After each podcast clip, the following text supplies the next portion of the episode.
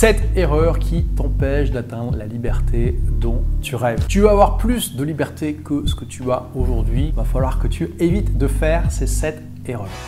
La première, c'est de craindre l'échec au point d'éviter tout risque. Si aujourd'hui dans ta situation, tu te sens pas suffisamment libre de ta vie, par exemple peut-être que tu es employé, que tu dois travailler pour un patron que tu n'aimes pas, ou que tu fais un métier qui te passionne pas vraiment, si tu prends jamais de risque pour pouvoir sortir de cette situation, tu vas rester bloqué dans cette situation. C'est aussi simple que ça. Il faut que tu comprennes que dans la vie, il faut savoir prendre des risques idéalement qui sont asymétrique, c'est-à-dire des risques où si tu réussis, eh bien tu as un bénéfice qui est vraiment important, alors que si tu échoues, les conséquences ne vont pas être dramatiques. Genre tu vas pas te retrouver dans la rue à devoir aller à la soupe populaire. Et en fait, quand tu regardes bien tout ce qui te permet d'augmenter ta liberté et donc typiquement l'entrepreneuriat, eh bien il y a énormément comme ça de risques asymétriques que tu peux prendre et qui vont faire en sorte que il suffit que tu échoues beaucoup, tu n'auras pas beaucoup de conséquences par rapport à ces échecs, mais il suffit du coup que parmi tous ces échecs, tu réussisses une seule fois pour que tu puisses t'échapper de la situation dans laquelle tu es actuellement. Et une des manières de réduire le risque quand tu veux te lancer dans l'entrepreneuriat, c'est tout simplement de pratiquer le Lean Startup. C'est-à-dire que quand tu as une idée de business, plutôt que de dire ok c'est bon, je vais brûler mes navires derrière moi, comme ça j'aurai que deux options, soit euh, je réussis, soit je meurs. Donc du coup, euh, voilà, je démissionne et je bosse sur mon entreprise à 100%. Et c'est plutôt de mettre en place dans ta vie une expérience qui te permet de tester ton hypothèse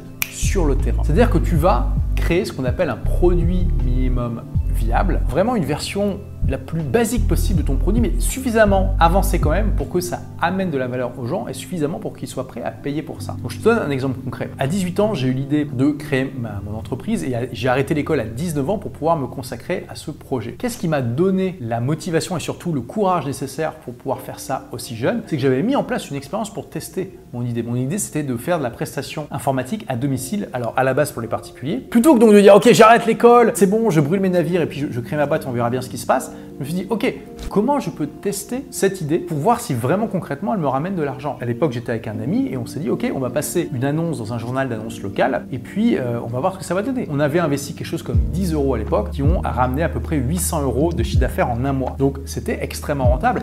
Et ça, tu vois, c'est ce genre d'expérience que tu peux mettre en place dans ta vie. Ça m'a pas chamboulé mon quotidien. Dans le pire des cas, si ça n'avait pas fonctionné, ça aurait été un risque asymétrique. C'est-à-dire que si ça n'avait pas fonctionné, j'aurais perdu 10 euros. Il y a un peu de temps c'était pas grave. Mais t'as vu, derrière, non seulement j'ai gagné 800 euros, génial, mais surtout, ça m'a montré que mon idée de business, elle était bonne. Et c'est ça qui m'a donné la confiance nécessaire pour arrêter l'école jeune, pour créer ma boîte de prestations informatiques. Pose-toi la question, quelle expérience tu peux mettre en place comme ça? Quand euh, je me suis dit, ok, euh, c'est génial ma boîte d'informatique, mais je suis quand même, me sens prisonnier de cette boîte, tu vois, parce que je me sentais pas libre avec cette entreprise finalement. Et j'en ai déjà parlé de nombreuses fois sur cette chaîne. Ça a été un choc pour moi de découvrir que cette boîte que j'avais créée pour devenir libre était en fait devenue une prison. J'étais exactement dans la situation dans laquelle tu te sens probablement parce que sinon tu regarderais pas cette vidéo. Est-ce que je me suis dit, ok, je vais créer une boîte sur le web, donc j'arrête ma première boîte et puis je me mets à fond dessus? Non, je me suis dit, ok, qu'est-ce que je peux mettre en place comme expérience à côté de mon business actuel pour voir si ça marche ou pas? Et c'est comme ça que j'ai démarré mes premiers blogs parce que je me suis dit, ok, je vais consacrer quelques heures par semaine à créer des articles pour des blogs, puis on va voir ce que ça va donner. Et ça a très bien fonctionné. Et à partir du moment où ça a bien fonctionné, j'ai commencé à vendre ma première entreprise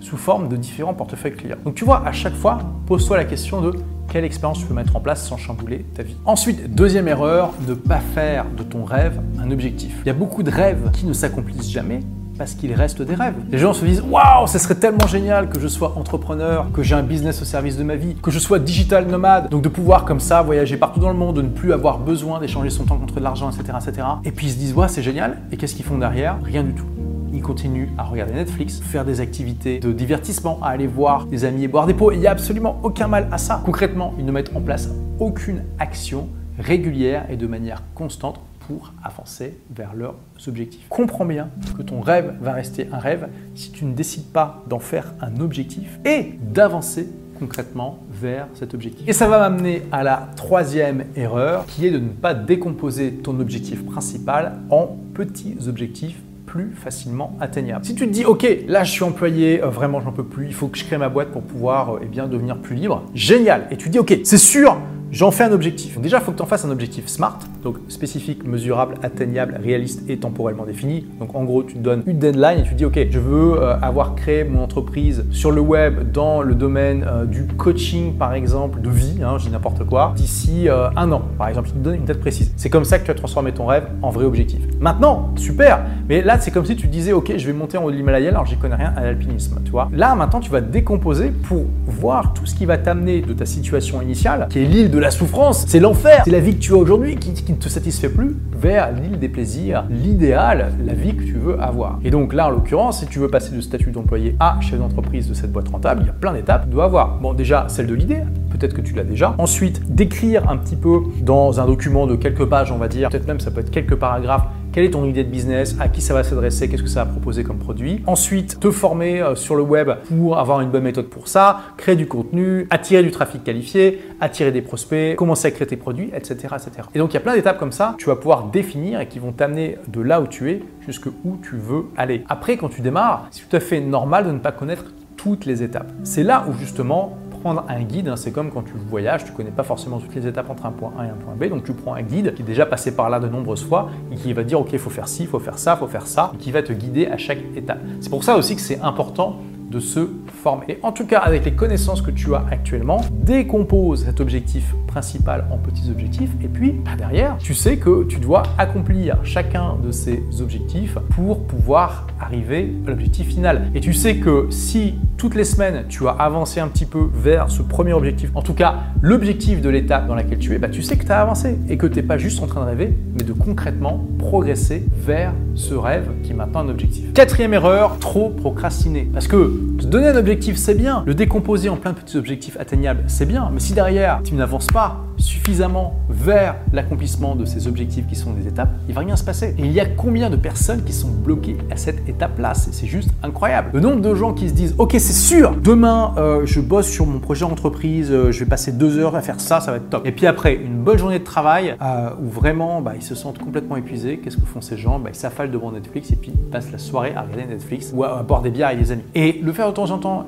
il n'y a aucun mal. On est tous humains, ça nous arrive tous. Mais si ça t'arrive encore, encore et encore, si tous les jours tu te dis je ferai ça demain et que le lendemain tu te dis exactement la même chose, il y a un problème il faut que tu fasses attention à ça. Et il se trouve que justement, j'ai créé un journal qui peut t'aider, qui s'appelle Agir et réussir. Hein. C'est un journal de productivité que tu remplis tous les jours et qui va t'aider justement à avancer chaque jour vers tes objectifs et à arrêter de procrastiner. Cinquième erreur, ne pas bien gérer ton temps et ton énergie. Ça, c'est super important. Quand tu as un projet comme ça, euh, qui a de la gueule, qui demande un certain investissement, bah, il faut que tu puisses dégager du temps et de l'énergie pour ça. Moi, ce que je te recommande, c'est de regarder dans toutes tes activités actuelles, quelles sont celles qui sont vraiment facultatives et que tu peux retirer. Ça peut être une activité sportive, ça peut être une activité culturelle, peut-être que tu vois un peu trop tes amis régulièrement. Je comprends tout à fait que c'est très agréable de faire ces activités. D'ailleurs, je ne recommande pas de ne plus faire du sport du tout, hein, soyons clairs. Mais si par exemple tu fais deux séances de sport ou trois, tu peux peut-être en enlever une pour pouvoir avoir davantage de temps à consacrer à ton projet. Ce sont des sacrifices qui sont souvent nécessaires et qui sont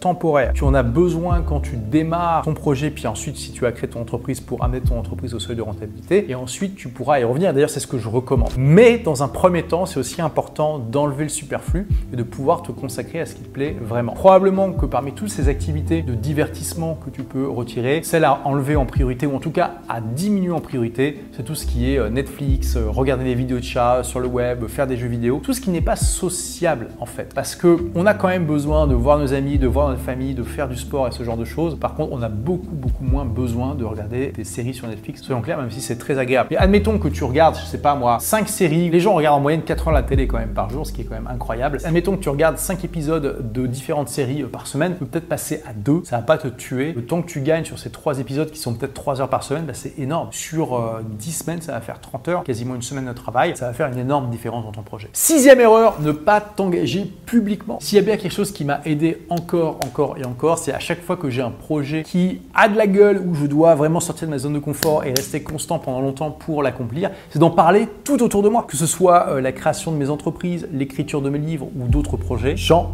parle à toutes les personnes qui euh, sont prêtes à l'entendre et même au-delà. C'est-à-dire j'en parle vraiment à ma famille, mes proches, mes amis, mais aussi bah, des gens que je, croise parfois par hasard et je leur dis voilà, en ce moment j'ai ce projet-là d'écrire un bouquin, j'ai ce projet-là euh, de créer ma boîte, etc., etc. Quel est le grand avantage de ça? C'est qu'en fait tu te crées une pression sociale positive. C'est-à-dire que forcément, à force d'en parler, eh bien tu t'engages publiquement et donc les gens que tu vas recroiser à qui tu as parlé de ce projet, ils vont te dire bah alors t'en es où dans ce projet de euh, créer ta boîte, d'écrire un livre, de faire un voyage autour du monde? Et si t'as pas du tout, tu vas être très embarrassé de leur dire bah écoute j'ai encore rien foutu. Et ça, ça va être une des choses qui va te motiver à lutter contre la procrastination et à rester focus. Et enfin, septième erreur dramatique, ne pas te former. Aujourd'hui, quel que soit ton projet, il y a des milliers de personnes qui sont passées par exactement le même chemin que toi, ou on va dire grosso modo le même chemin que toi et qui connaissent les étapes. Alors tu peux essayer de découvrir les étapes par toi-même tout seul, exactement comme quelqu'un choisirait d'explorer la, jungle amazonienne par exemple par lui-même. Pourquoi pas, c'est possible, mais tu vas perdre énormément de temps et d'énergie alors que justement c'est ce qu'il y a de plus précieux. Si tu veux explorer la jungle amazonienne, c'est beaucoup mieux de prendre un guide qui a fait ça pendant 10, 20, 30 ans et qui connaît tous les recoins comme sa poche qui va te montrer aussi les bons gestes à avoir à différents endroits pour éviter de te faire mordre par les araignées, par les serpents, pour euh, savoir où t'abriter quand il pleut pour savoir quel type de fruits tu peux manger, etc.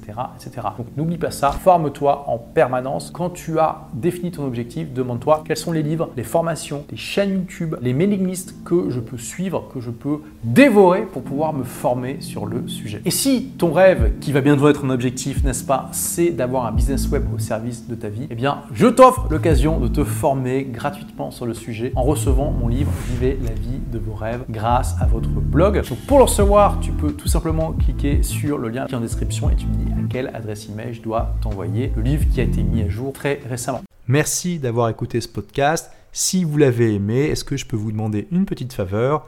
Laissez un commentaire sur iTunes pour dire ce que vous appréciez dans le podcast tout simplement. Ça aidera d'autres rebelles intelligents comme vous à trouver le podcast et puis à être inspirés tous les jours ou presque par lui. Merci et à très vite pour de nouvelles aventures.